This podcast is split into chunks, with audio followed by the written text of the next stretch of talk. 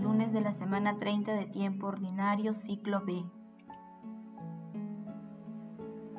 Y a esta que es hija de Abraham y que Satanás ha tenido atada 18 años, ¿no había que liberarla en sus ataduras en sábado?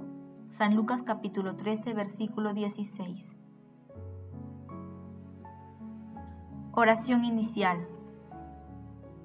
Santo Espíritu de Dios, amor del Padre y del Hijo, ilumínanos con tus dones para que podamos comprender los tesoros de la sabiduría que Jesús nos quiere revelar en este día. Otórganos la gracia para meditar los misterios de la palabra y revélanos sus más íntimos secretos. Madre Santísima, intercede ante la Santísima Trinidad por nuestra petición Ave María Purísima, sin pecado concebida. Paso 1. Lectura. Lectura del Santo Evangelio según San Lucas capítulo 13, versículos del 10 al 17. Un sábado Jesús enseñaba en una sinagoga y había una mujer que desde hacía 18 años estaba enferma por causa de un espíritu y andaba encorvada, sin poderse enderezar. Al verla, Jesús la llamó y le dijo, Mujer, quedas libre de tu enfermedad. Le impuso las manos y enseguida se enderezó y glorificaba a Dios. Pero el jefe de la sinagoga, indignado porque Jesús había curado en sábado, dijo a la gente, seis días tienen para trabajar. Vengan en esos días a que les curen, y no en sábado. Pero el Señor, dirigiéndose a él, dijo, Hipócritas, cualquiera de ustedes no suelta al buey o al asno del pesebre y lo lleva a beber cuando sea sábado, y a esta que es hija de Abraham, y que Satanás ha tenido atada 18 años, ¿no había que liberarla de sus ataduras en sábado? Cuando decía esto, sus adversarios se sentían confundidos, mientras que la gente se alegraba de las maravillas que realizaba. Palabra del Señor. Gloria a ti, Señor Jesús.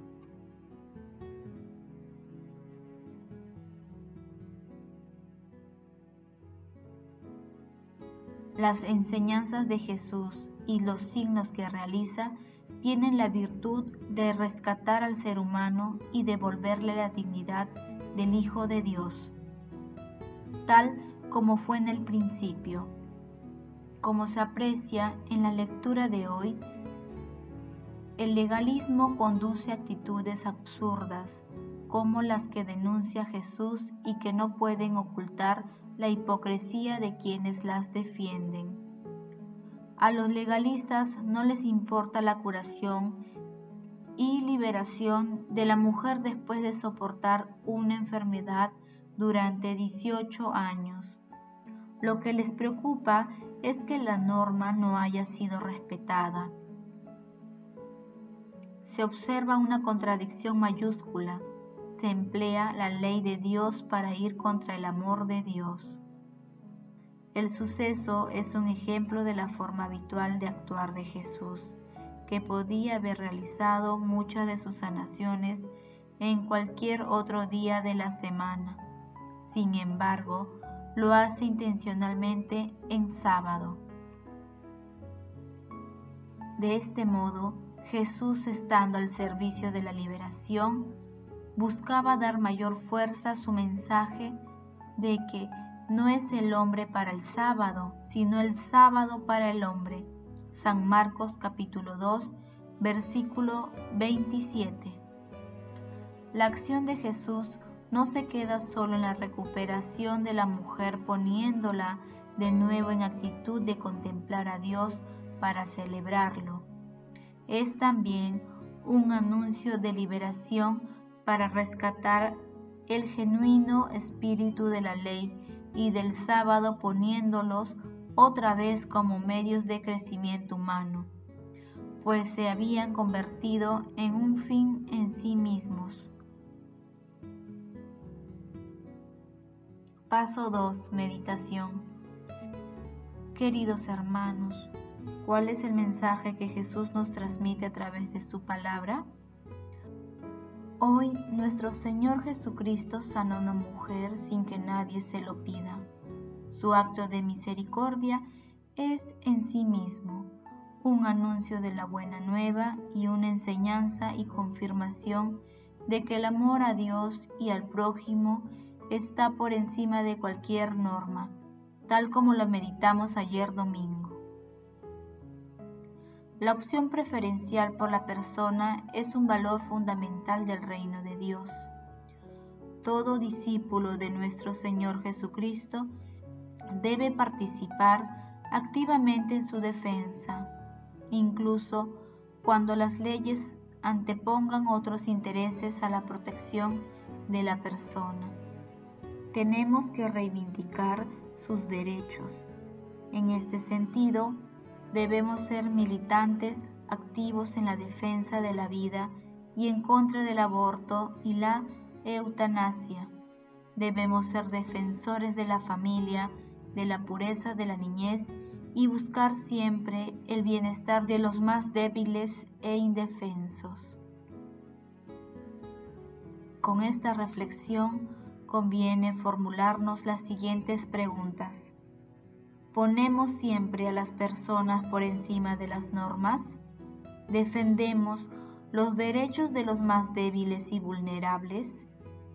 En nuestro accionar cotidiano, ¿hacemos prevalecer el amor de Dios a nuestros criterios humanos? Que las respuestas a estas interrogantes nos ayuden a poner siempre el amor de Dios y al prójimo por encima de todo. Jesús nos ama. Paso 3. Oración.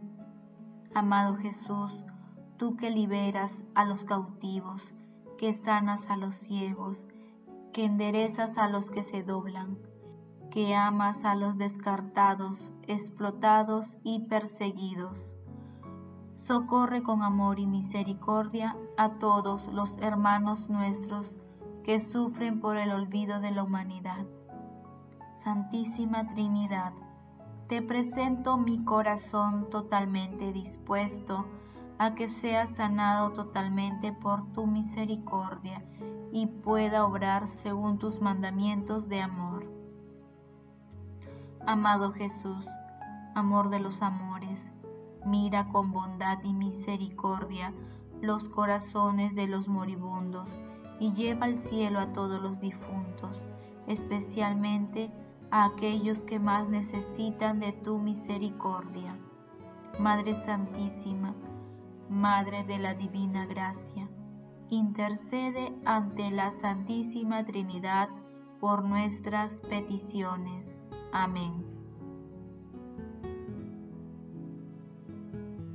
Paso 4. Contemplación y acción. Hermanos, contemplemos a Dios a través de la lectura de un escrito de San Agustín.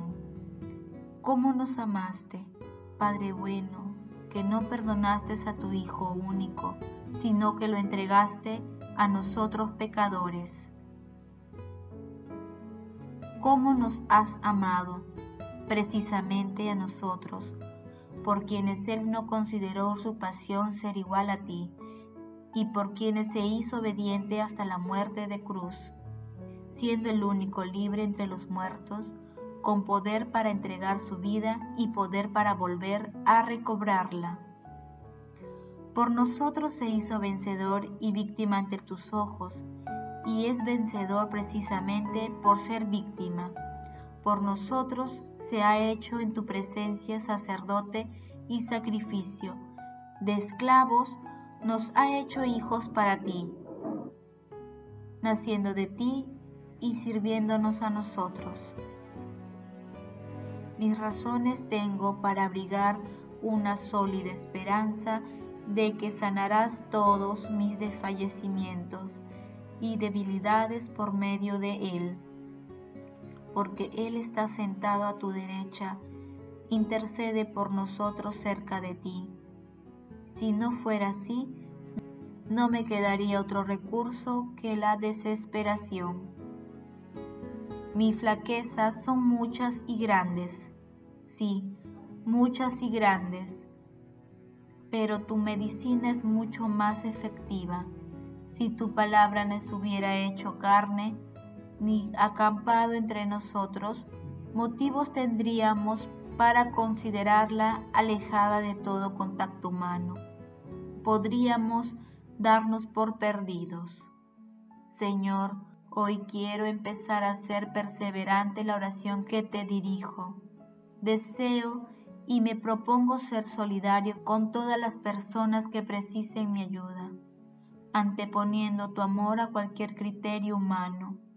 Señor, me comprometo a realizar obras de misericordia corporales y espirituales, y así ser una persona que fructifica tu palabra.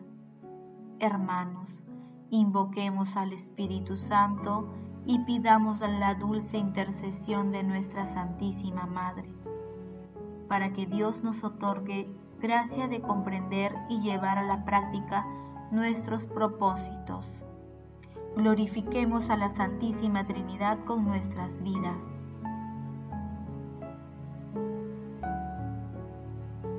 Oración final. Gracias Señor Jesús porque tu palabra nos conduce por caminos de paz, amor y santidad. Espíritu Santo, ilumínanos para que la palabra penetre a lo más profundo de nuestras almas y se convierta en acción. Dios glorioso, escucha nuestra oración. Bendito seas por los siglos de los siglos. Madre Santísima, intercede ante la Santísima Trinidad por nuestra petición. Amén.